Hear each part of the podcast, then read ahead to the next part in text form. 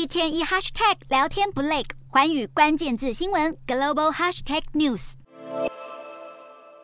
失去孩子的父亲瘫坐在路边，手里抱着小婴儿的遗体，止不住嚎啕大哭。土耳其和叙利亚六日遭遇强震袭击，至少数千栋的房屋被损毁，引发大规模死伤。空拍画面可以看到许多十几层楼高的公寓被震垮后满目疮痍的景象。走在受灾城镇的街头，到处可见歪斜甚至已经完全崩塌的楼房。痛失至亲的土耳其人心情都难以平复。由于天气恶劣，加上气温寒冷，土耳其当局的搜救作业因此陷入困难。有消防队员在体育馆搜救时，还遇到建筑物突然倒塌，导致约三十多人受困。救援进度延缓，也意味着死亡人数可能持续攀升。世界卫生组织就警告，这波灾情最终的死亡可能会是官方通报的八倍之多。